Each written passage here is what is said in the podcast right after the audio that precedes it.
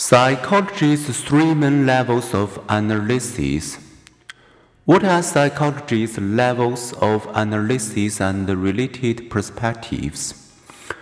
Each of us is a complex system that is part of a larger social system, but each of us is also composed of smaller systems, such as our nervous system and body organs which are composed of still smaller systems, cells, molecules, and atoms.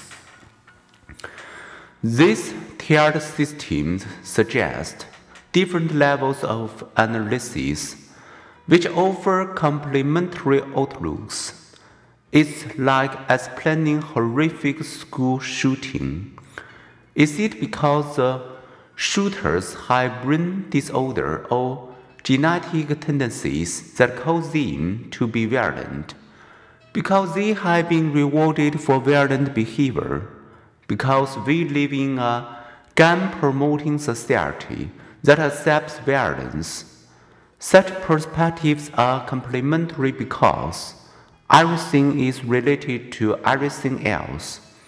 Together, different levels of analysis form an integrated biopsychosocial psychophysical approach, which considers the influences of biological, psychological, and social cultural factors. Each level provides a valuable playing card in psychology as a planetary deck. It's a vantage point for looking at a behavior of mental process yet each by itself is incomplete. Like different academic disciplines, psychology's varied perspective asks different questions and have their own limits.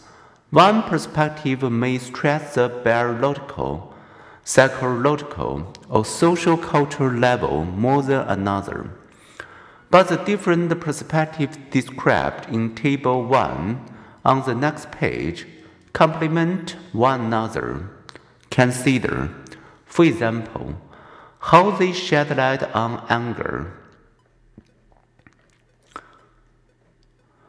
The point to remember, like two-dimensional views of three-dimensional object, each psychologist's perspective is helpful, but each by itself fails to review the whole picture.